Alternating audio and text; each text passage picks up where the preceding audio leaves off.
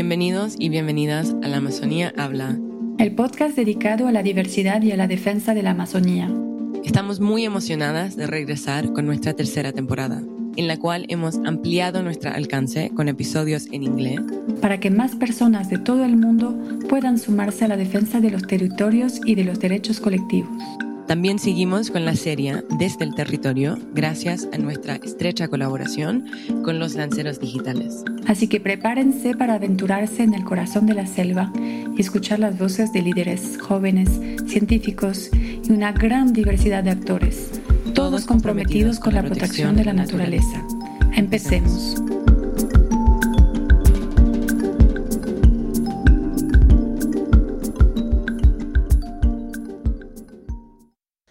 Pronto tendrá lugar la próxima cumbre del clima COP28 en Dubái, programada entre el 30 de noviembre y el 12 de diciembre. Uno de sus principales objetivos será concluir el primer balance global conforme al establecido en el Acuerdo de París. Este balance global actúa como una evaluación realista de la implementación de la agenda climática, abordando aspectos como los esfuerzos de mitigación, adaptación, transferencia de tecnología, financiamiento y capacidades, entre otros. La COP28 se desarrolla en un momento crítico, marcado por la publicación de un informe que destaca los avances desde París, aunque se prevé que el aumento de la temperatura mundial sea ahora de 2.4 a 2.6 grados a finales de siglo, se subraya la necesidad de una mayor ambición y urgencia en todos los frentes para combatir la crisis climática. Es importante señalar que la COP28 se celebra en un país petrolero y su anfitrión es el director de la empresa petrolera EAU. Las emisiones de gases de efecto invernadero que continúan en aumento deben reducirse en un 43% para el 2030. Algunos gobiernos ya han expresado que el acuerdo final de la COP28 debería incluir medidas para acelerar la eliminación de los combustibles fósiles. La declaración de Nairobi, adoptada en la Cumbre del Clima de África a principios de septiembre, abogaba por un impuesto universal sobre el comercio de los combustibles fósiles. Frente a los limitados resultados del proceso multilateral para abordar las causas y consecuencias del cambio climático, la principal preocupación radica en la urgencia de establecer un compromiso mundial para la eliminación de los combustibles fósiles. En este episodio hablamos del contexto del calentamiento global en relación con los combustibles fósiles, de la necesidad de dejar el petróleo en el subsuelo como una solución, del Tratado de No Proliferación, de objetivos de bosque y financiamientos. Nuestro primer invitado es Alex Rafalovics. Ha trabajado durante 15 años como analista político, activista, organizador y estratega en favor de la justicia climática.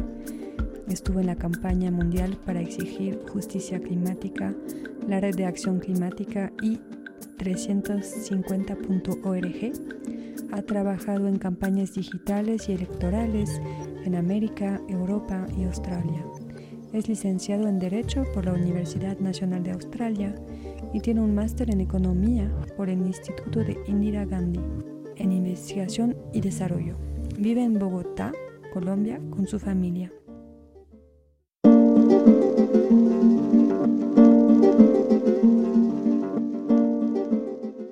¿Cuál es la perspectiva y la expectativa que tienen para la COP28 y por qué es un avance lo que se obtuvo en la COP26? ¿Cuáles son las complejidades para alcanzar este objetivo?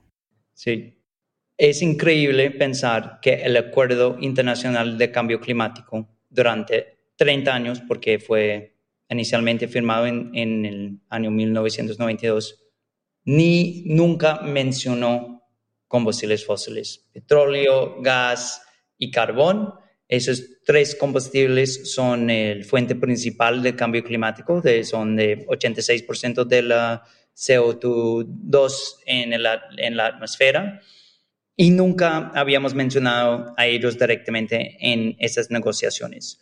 La lógica de las negociaciones era siempre enfocado en las emisiones, al final, las gases al final, no en el producto que era la causa, porque pues había una lógica de los mercados que podemos eh, intervenir con precios y ese va a cambiar todo el sistema y que no necesitamos más intervención del Estado. Entonces había este de la ideología Y también había los intereses de las corporaciones de, combustibles fósiles.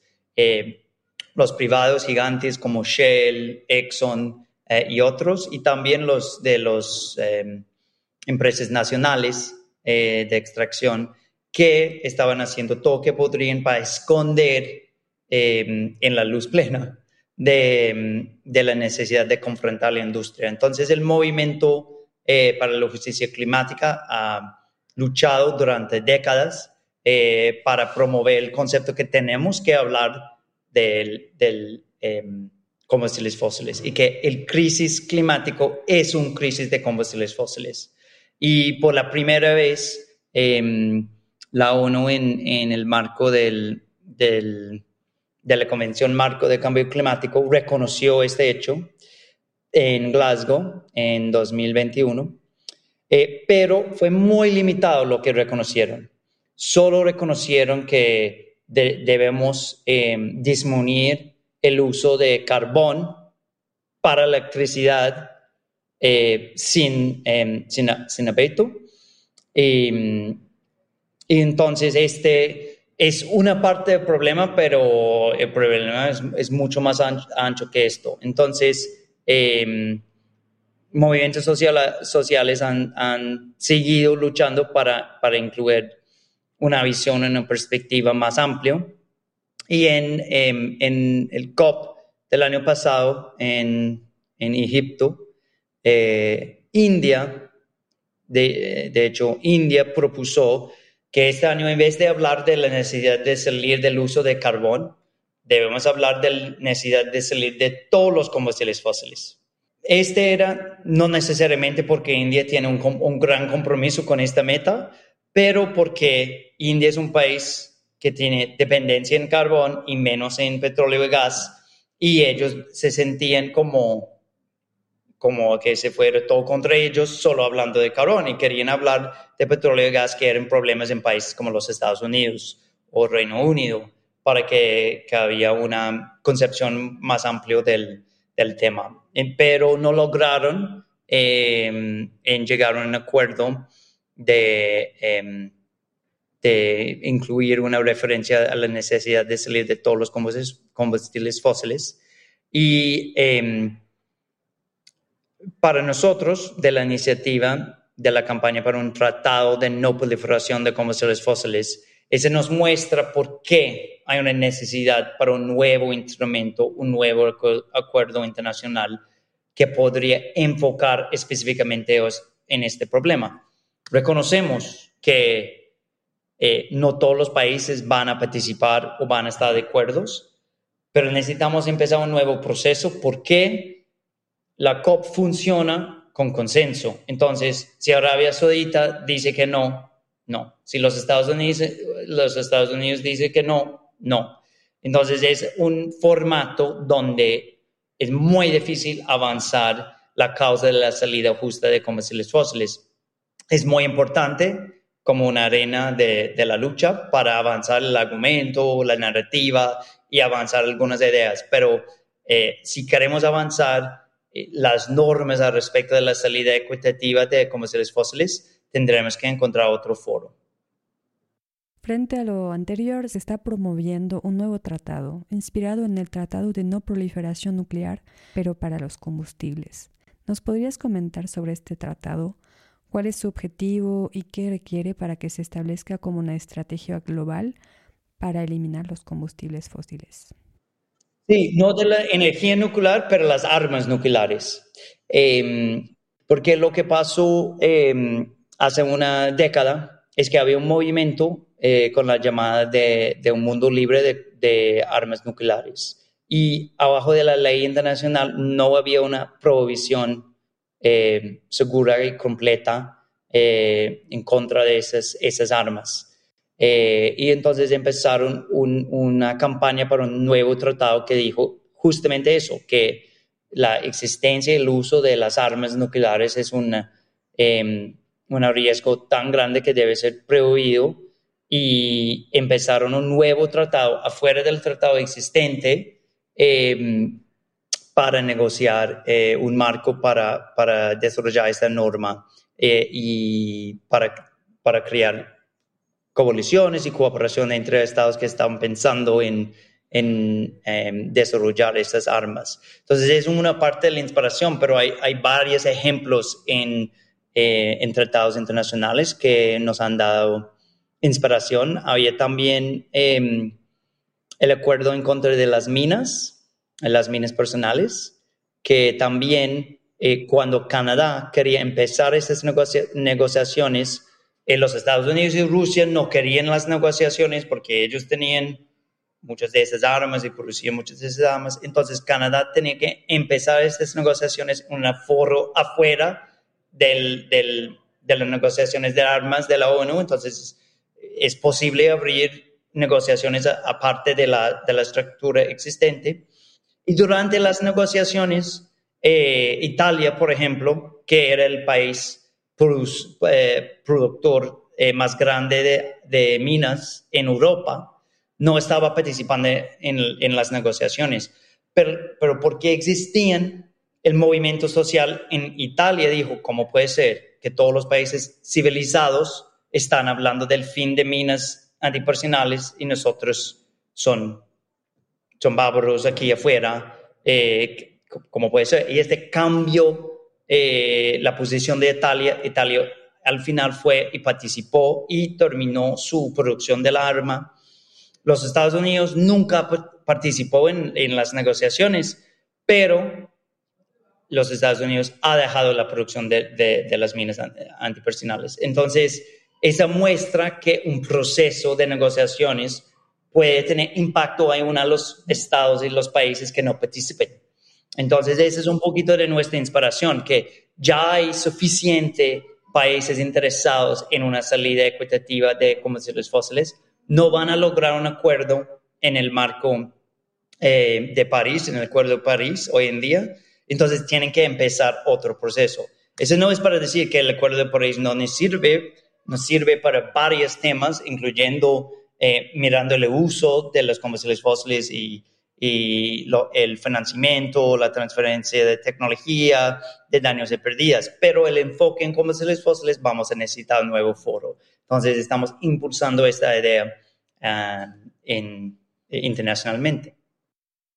¿Cuál podría ser la estrategia para promover el tratado en los países amazónicos? Lo que vimos eh, alrededor del, del, cumbre de la Amazonía eh, de Belém era que los movimientos sociales y las naciones indígenas son muy claros en, una visión de la Amazonía protegida, no solo de la deforestación por, por el agro eh, y la minería general, pero también en contra del riesgo de combustibles fósiles eh, directamente en su extracción y también en, el, en todo el ciclo de su uso donde el cambio climático es un gran riesgo para la, vida del, del, bioma amazónico. Y em, hoy en día podemos ver que pues, Perú y Ecuador tienen eh, entre 30 y 50% de, su, de la parte de la Amazonía en, su, em, en su estado ya con lotes petroleros activos.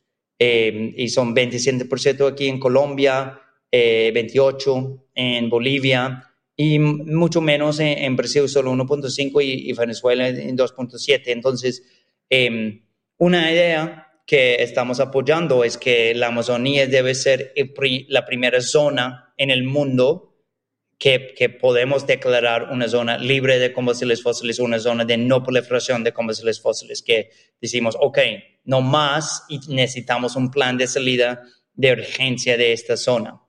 Em, y esa es una idea que queremos eh, seguir promoviendo. Es algo que el gobierno colombiano ha mencionado eh, en, varias, en varias formas y el presidente Petro em, propuso en, en, la cumbre. Y eh, había un, un, un resultado del, del, cumbre que dijo que necesitamos tener un, un, un diálogo sobre el futuro de hidrocarburos en la región. Entonces queremos eh, seguir este, este elemento para ver que otros países, no solo los países eh, de la región como los gobiernos, pero también las naciones indígenas y también eh, los aliados del, exterior que quieren salvar para decirlo, la Amazonía, pueden ver cómo sería el plan y la forma para la salida de la extracción de combustibles fósiles, que es una fuente de, mega amenaza al futuro de la Amazonía. ¿Cuál ha sido la respuesta de los gobiernos y líderes climáticos en el Acuerdo de París en términos de aprobación de nuevos proyectos de combustibles fósiles? Esta idea salió, de hecho, desde una declaración de los países del, Océano Pacífico, de las islas, eh, antes que París. Este fue una parte de su visión para el Acuerdo de París. En 2015 eh, hicieron se llama la Declaración de Suba, que es el capital del, país de Fiji, de la isla, donde dijeron necesitamos que en París o necesitamos un acuerdo internacional eh, que sería un moratorio y prohibición en, nuevas minas eh, y extracción de combustibles fósiles. Eh, pues pasó París, pasó algunos años y la sociedad civil vio que aunque París dijo que queremos la meta de, no aumentar temperatura que más que 1.5 grados, estábamos eh, abriendo nuevas minas de carbón, petróleo y gas cada día, que los bancos estaban, bancos estaban invirtiendo más plata que nunca en esta industria, que siguieron con los subsidios públicos de esa industria. Entonces, que París no estaba funcionando para controlar esta industria. Entonces em, empezamos la campaña eh, para, para, esta en 2020. Eh, era una alianza de algunos eh, grupos de la sociedad civil, de algunas em, redes indígenas, de cambio climático, de desarrollo, de, de, todos los continentes. Entonces empezamos em, la campaña. Ese era solo hace tres años. Y desde ahí, eh, hoy en día tenemos ocho países que, que públicamente están apoyando eh, eh, la propuesta de tres continentes. entonces, em, nosotros tenemos la, la, esperanza que en los próximos meses algunos más van a reunir con ellos y, y vamos a tener participantes de todos los continentes y desde allí pueden tomar una decisión de cómo van a avanzar negociaciones. Como te había dicho, la idea no es crear un, tratado universal que todo el mundo va a participar y va a estar de acuerdo. Queremos crear un tratado para los líderes, los que quieren salir, donde pueden em, desarrollar mecanismos de cooperación para ayudar eh, países en la salida y, donde pueden em, crear las normas internacionales al respecto de la necesidad de la salida de combustibles fósiles. ¿Qué medidas específicas se proponen para llevar a cabo la transición hacia una energía limpia y reducir la dependencia de los combustibles fósiles?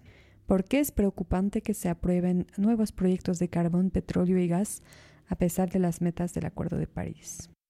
Em, la primera cosa es que si quieres hacer una transición, no puedes seguir con el problema. Entonces, el primer paso es simplemente declarar que no vamos a tener nueva extracción. Este suena fácil, pero no puedes hablar de transición en, un lado, en el otro lado, dar, dar permiso para nueva extracción. Entonces, primer paso es encontrar eh, este punto de salida, decir, ok, no vamos a tener nueva extracción. Segunda es pensar, ok, si ya tenemos este nivel de extracción, ¿qué, qué serían las fechas para la salida de la extracción y cómo podemos tener recursos por la alternativa económica para esas zonas, para la restitución y rehabilitación eh, de, esas zonas de extracción. Y ahí es donde la comunidad internacional tiene un rol, porque ellos pueden, por, también por su uso de su poder en el mercado, darle incentivo para participación en, en un plan de salida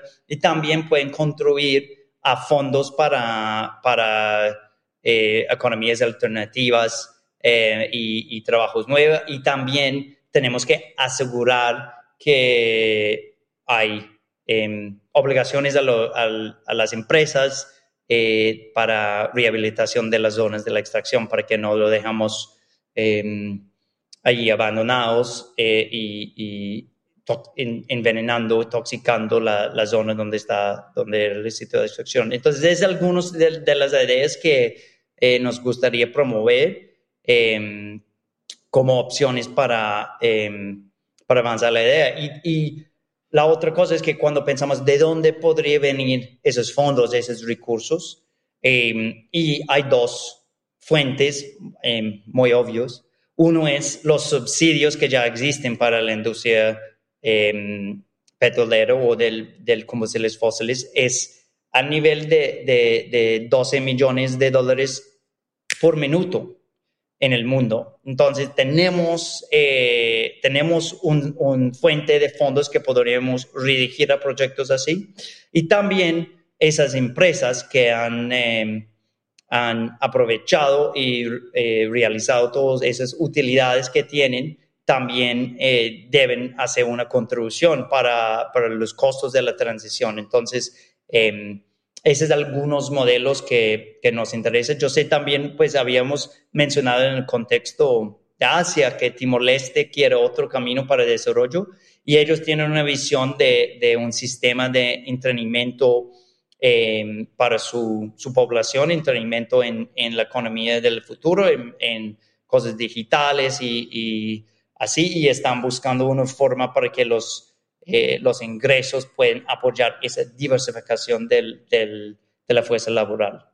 Una visión de un fondo así para, para la región, eh, para las naciones indígenas de la región, podría dar o alternativas eh, económicas, em, porque pues quiero tomar un, un, paso atrás y decir, en nuestra visión la, la transición tiene em, tres elementos. Em, uno es que hay acceso a la energía que la gente necesita para vivir un, tener una vida de dignidad. Entonces, una parte es ver si podemos realizar la transición a un sistema energético renovable, notando que las zonas de extracción no siempre tienen acceso a la energía. No hay, no es que porque hay extracción de petróleo o porque hay extracción de carbón, en esa zona hay electricidad o en esa zona hay carros. No es exactamente así, pero tenemos que encontrar una forma para resolver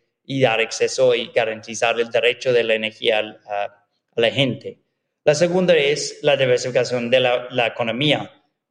En algunas formas, la transición energética doméstica no implica necesariamente una transición económica, pero en, pero en, en muchas partes sí. Entonces, eso es lo que estábamos hablando, cómo podemos ver si hay estructuras, fondos, mecanismos que pueden impulsar y ayudar con la diversificación. Y la tercera es que la implementación de la transición se ajuste también. Y ese tiene por lo menos dos elementos. Uno es la participación de las comunidades impactadas, de los trabajadores en el sector, que ellos eh, saben del plan, que pueden participar en el desarrollo y en su implementación, que no sea algo diseñado muy lejos y aplicado allí, pero que es un proceso colaborativo. Y que también que la, que la industria que va a reemplazar eh, la extracción de, de, combustibles fósiles no replica sus mismos problemas, que, que, no simplemente cambiamos la extracción de petróleo para la extracción de litio o de, de cobre, pero que tenemos en cuenta que necesitamos un, nuevo equilibrio con la naturaleza, que necesitamos tener, eh, necesitamos respetar eh, los derechos y la soberanía de, las naciones indígenas y ese tiene que ser una parte clave del, de la nueva economía y que, la industria también respete los derechos laborales y, que la cadena de, de, eh, de oferta eh, tiene estándares por, por, por, cada paso. Entonces, estos, esos son los varios elementos que nos gustaría reunir en una visión y un plan global. Podría ser al final no todo va a caber adentro del nuevo acuerdo, pero esperamos que, que nuestro, nuestra campaña e iniciativa va a catalizar eh, avances en, en todos estos frentes. ¿Cómo se percibe el resultado de la consulta de Yasuni que opta por detener la actividad petrolera y por preservar la biodiversidad y los derechos colectivos? Es era una gran victoria Em, yo sé que la, la, red, la red de la campaña del tratado es más que 3.000 eh, organizaciones en todo el mundo y estábamos celebrando em, la victoria del pueblo, indi, eh, el pueblo ecuatoriano. Em, y, y, también Yasuni eh, representa una inspiración de ese proyecto porque fue una propuesta de de cooperación internacional para dejar la extracción del petróleo bajo del, suelo allá, que no, no funcionó en su momento, em, pero quizás podría dar una, un poquito de guía de, de, qué necesitamos hoy, que era antes de su tiempo quizás. Y también tenemos em, aliados en la región que, que estaban participando en la campaña y estamos muy orgullosos de lo que habíamos logrado y muestra eh, una necesidad para desarrollar nuevos mecanismos para que Ecuador pueda realizar la visión del pueblo, que, que, es, que es algo que puede implementar el gobierno eh, y honrar em, el resultado del, referendo. Eh, y este implica justo lo que estamos proponiendo, algunas reformas al, al sistema internacional para que Ecuador puede tomar la decisión de, salir. Porque al final, pues al principio estábamos hablando del Acuerdo de París y que los fósiles no, no cabían dentro del discurso y tal. Esa es, esa es una parte del problema. El problema más grande es que todo el sistema internacional está dirigido para apoyar la extracción. Si, si cualquier gobierno de en cualquier parte del mundo quiere extraer, abrir una, una mina, empezar la extracción de petróleo, gas o carbón, el sistema internacional está muy listo para ayudarles. Es, por, es una parte de su, su esencia. Pero si cualquier gobierno, sea Ecuador al respecto del, de la extracción en Yasuní o Colombia con la visión de, de presidente Petro o sea, Timor-Leste y la visión de José Ramos Horta, dice, no, pero yo no quiero, yo no quiero seguir con la extracción. El sistema internacional no tiene respeto hoy en día. Entonces, eso es lo que tenemos que cambiar.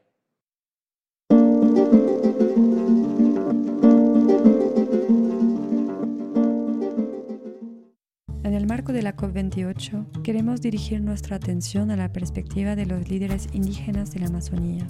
Sabemos que hay una gran necesidad de abordar la criminalización y la violencia que impacta a las comunidades y a los territorios amazónicos. También sabemos que es urgente una acción global para detener el punto de inflexión crítico que se está alcanzando en la Amazonía y también queremos hablar de las expectativas panamazónicas para la COP28 cuáles son las expectativas específicas que se pueden percibir desde las comunidades y los territorios en estos desafíos particulares. Nuestro segundo invitado para este episodio especial sobre la COP28 es Gregorio Mirabal. Es miembro del pueblo indígena Curipaco de Venezuela y también coordinador de cambio climático y biodiversidad para la COICA. La COICA significa la Coordinadora de Organizaciones Indígenas de la Cuenca Amazónica. Fue vicepresidente del Parlamento Indígena de América, capítulo Venezuela, coordinador general de las Organizaciones de Pueblos Indígenas de la Amazonía, ORPIA, y miembro de diferentes conferencias de las partes de la ONU, incluyendo el Convenio sobre Diversidad Biológica y la Convención Marco de las Naciones Unidas sobre el Cambio Climático. También es el antiguo coordinador general de la COICA. En este momento vamos a hablar de cara a la próxima conferencia de las partes de la Convención Marco de las Naciones Unidas sobre el Cambio Climático, COP28.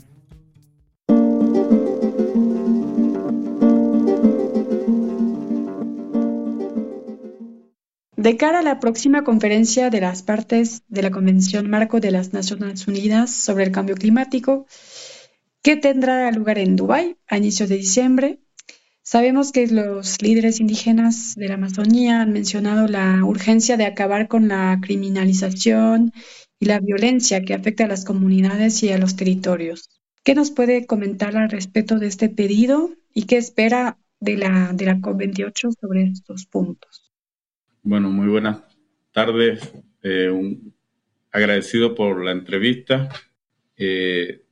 Es importante señalar el contexto en el cual la COICA va a la cumbre climática de Dubái. Nosotros venimos desde la cumbre amazónica del año pasado en Lima. Eh, hemos venido en varias cumbres. La cumbre amazónica de Coica, donde se plantearon soluciones desde el territorio, desde los conocimientos indígenas y sobre todo el reconocimiento de los niveles de gobernanza que tenemos los pueblos indígenas como un aporte para detener esta crisis climática, eh, sanitaria, económica, política, cultural y también de la biodiversidad. Entonces, de allí fuimos participando con nuestras propuestas en, la cumbre de Leticia, en la cumbre de, Belén, de los presidentes amazónicos planteando en el marco de la iniciativa que tiene COICA de, de Amazonía por la vida, de que estamos diciendo que lo que está en riesgo en este momento es uno de los puntos de inflexión más grandes que tiene el planeta, que es la Amazonía.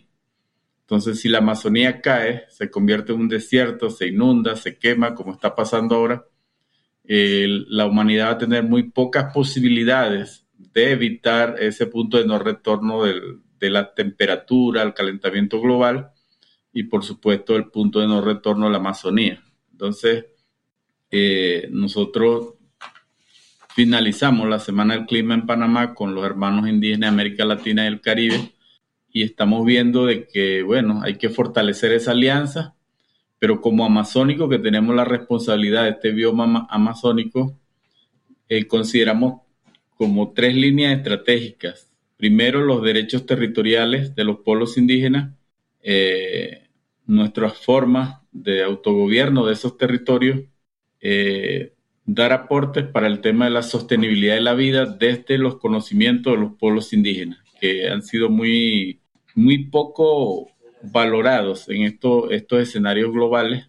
Y creo que un eje transversal es que se, se pueda incorporar los sistemas de conocimiento de los pueblos indígenas en materia de mitigación, adaptación al cambio climático y sobre todo al, a la lucha contra la deforestación y bueno, todos los, como decimos, las enfermedades que están diezmando la Amazonía. Entonces, eh, creo que nosotros eh, nos estamos preparando para eso, como llevar insumos eh, más que todos hacia la protección de la Amazonía y de los territorios indígenas, que son nuestros aportes más grandes ligados al conocimiento indígena al menos a nivel de la Amazonía, ¿qué se espera de esta COP para que se cumpla ese objetivo, este compromiso?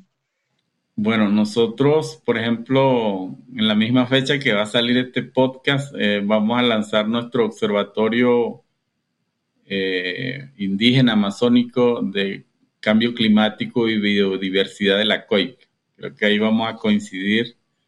Eh, ustedes van a participar, estamos invitando a ustedes también va a participar el doctor Carlos Nobre, eh, van a participar algunos aliados de la ciencia y, líderes indígenas de la Amazonía, hombres y mujeres. Entonces, nosotros allí vamos a hacer como un resumen de nuestras demandas eh, y, decir que se crea este observatorio un poco para manejar nuestros datos sobre autonomía territorial, gobernanza, planes de vida, o sea, ¿qué están diciendo nuestras comunidades? ¿Qué le dicen nuestras comunidades a esa COP que va a iniciar ahora en diciembre? Entonces vamos, vamos a hacer esa, ese ejercicio y qué dicen los aliados de la ciencia o, los aliados de nosotros, en el caso de ustedes de Pachamama. Y yo creo que vamos a conectar un mensaje previo y en el tema de financiamiento climático, eh, nosotros vamos a, presentar, vamos a, exigir, pero vamos a proponer eh, un fondo exclusivamente para los bosques amazónicos. Eh, a nivel de la estructura de la COICA, vamos a tener un espacio en el pabellón para hablar de eso, de cómo tener un mecanismo propio de los pueblos indígenas amazónicos, ya que el financiamiento actualmente eh, se está diluyendo, pues hay un solo fondo para, para Asia, para África, para la Amazonía y al final no hay una gobernanza clara, eh, no hay un mecanismo de que esos fondos se garantice que pueda llegar a las comunidades que realmente están trabajando, que están luchando. Entonces, eh, vamos a hacer un esfuerzo más porque en la última dos COP no se ha podido lograr eso. Entonces, hay, mucha dispersión, muchos fondos, pero al final eh, los mecanismos propios de los pueblos indígenas no, no están conectados con eso, pues hay muchos requisitos. ¿Cómo se percibe el resultado de la consulta de Díaz-Uní, que optó por, por, detener la actividad petrolera eh, y proteger los derechos colectivos? ¿Qué simboliza esta victoria para la agenda amazónica? Bueno, para nosotros es una gran esperanza, pero a la vez eh, una gran incertidumbre y una gran expectativa con el cumplimiento, ¿no? Con la realización de, esa situación, o sea, de que eso se convierta en una realidad. Y te pongo como ejemplo eh, lo que pasó en Panamá. Estamos en la Semana del Clima y se suspende la Semana del Clima porque el país estaba protestando contra una empresa minera. Entonces, el país anfitrión de una semana del clima donde se iba a debatir eh, las soluciones climáticas para, para, América Latina y el Caribe, eh, ese mismo gobierno había firmado un convenio para destruir, o sea, para dar una concesión minera a un espacio vital que representaba el agua para todo el pueblo panameño. Entonces, qué contradicción, o sea, para nosotros fue una vergüenza nosotros apoyamos al pueblo panameño y, ahí se ponen en ejemplo los intereses de los gobiernos y las empresas muchas veces están por encima de los intereses de, los pueblos.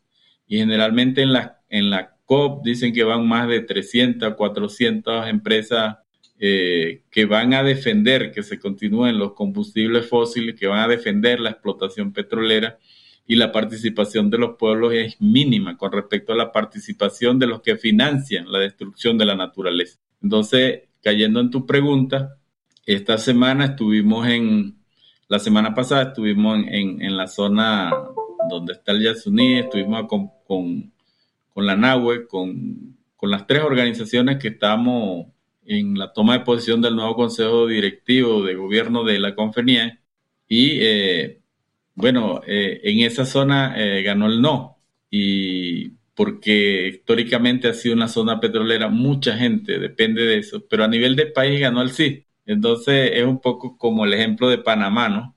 Hay mucha conciencia en otras zonas, entonces no es fácil hacer efectivo el cumplimiento de, esa, de esa sentencia porque eh, ya el nuevo gobierno está, está como, no tiene una posición clara el nuevo gobierno sobre eh, el cumplimiento de esa sentencia. Por otro lado, los pueblos indígenas, en el caso Guarani, necesitan el apoyo para implementar que esos territorios sean de verdad para el agua, para la biodiversidad, para la vida de las comunidades. Y hay un sector muy fuerte petrolero que está en esa zona, que tiene 50 años allí, que está haciendo todo lo posible para anular esa sentencia. Entonces, primero, un ejemplo para la humanidad de la conciencia de un país. En segundo lugar, el poder de los intereses petroleros y mineros a la hora de respetar una decisión soberana de, de los pueblos. Y por otro lado, la gran expectativa es cómo vamos a hacer todo porque estamos metidos en esto para conseguir los recursos necesarios para que el petróleo quede bajo tierra. O sea, es una, es, una, una ambición muy alta, pero necesita de una plataforma financiera también, de un, de un plan estratégico de gestión social, cultural y ecológica para que eso sea realidad. Entonces son grandes retos. por supuesto, todos celebramos eso, pero ahora creo que ya, ya pasó la emotividad y ahora tenemos que aterrizar de cómo implementar eso y para eso tenemos que unirnos por lo que apoyamos esa decisión. Sigue activada la, propuesta del 80, de conservar el 80% de la Amazonía como una meta compartida global para evitar el punto de no retorno. ¿Todavía se va a presentar esta iniciativa? Eh, creo que la Amazonía por la Vida, que es esa moción aprobada en el Congreso Mundial de Áreas Protegidas, eh, tiene mucha vigencia porque representa cualquier estrategia que podamos tener en la Amazonía para frenar esta triple crisis, ¿no? Climática, sanitaria, económica, cultural. Porque estamos viendo que, por un lado, eh, ya se está superando, ¿no? la extinción de más de un millón de especies de los 8 millones que hay en el planeta. El 75% de la superficie de la Tierra ya está sumamente alterada, ¿no? Y de eso eh, nosotros creemos que la Amazonía, eh, los territorios indígenas casi llegan al 30% de bosques que todavía pueden salvar el planeta, pero se necesita eh, ese otro 40, 50, 60% de aporte de, la, humanidad para salvar la Amazonía, porque la Amazonía está interconectada con los otros bosques tropicales, con, el mar, con, los glaciares. Entonces, nosotros hemos dicho que más allá de, que, sea un número, consideramos que tiene que haber mucha conciencia en cumplir las metas que se han planteado los estados, los gobiernos, que por ejemplo, el tema de financiamiento climático no se ha cumplido, no se ha superado el 2%, o sea, es una deuda pendiente. El tema de los combustibles fósiles, que debería haber un acuerdo de transición energética, más bien está aumentando. O sea, creo que ni en, ni en la COP de Glasgow ni en la COP de Egipto han logrado un acuerdo para hacer una moratoria o al menos eh, disminuir la producción, el financiamiento de los combustibles fósiles. Entonces, yo creo que esta COP va a ser un, gran reto para demostrar si, queremos detener la crisis climática o ya llegar al 1.5 o a 2 en estos próximos años de calentamiento global.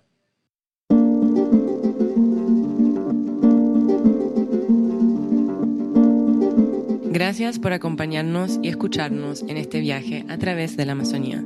Recuerda que puedes encontrar todos nuestros episodios en plataformas como Spotify, Apple Music y donde escuches tus favoritos. La Amazonía Habla es un podcast producido por Cuencas Sagradas y Emergencia Amazonía, con el apoyo de la Fundación Pachamama y en colaboración con los lanceros digitales. Gracias a David Grefa y Rupa Igualinga, quienes colaboran reportando desde sus recorridos en las comunidades de la Amazonía ecuatoriana. La música que has escuchado fue creada por Joaquín Cornejo. La magia de la edición la realiza Julio Ramos. Y yo soy Olivia Palma, coproductora con el episodio, al lado de mi compañera y colega Lucía Villarroel. Gracias y hasta luego.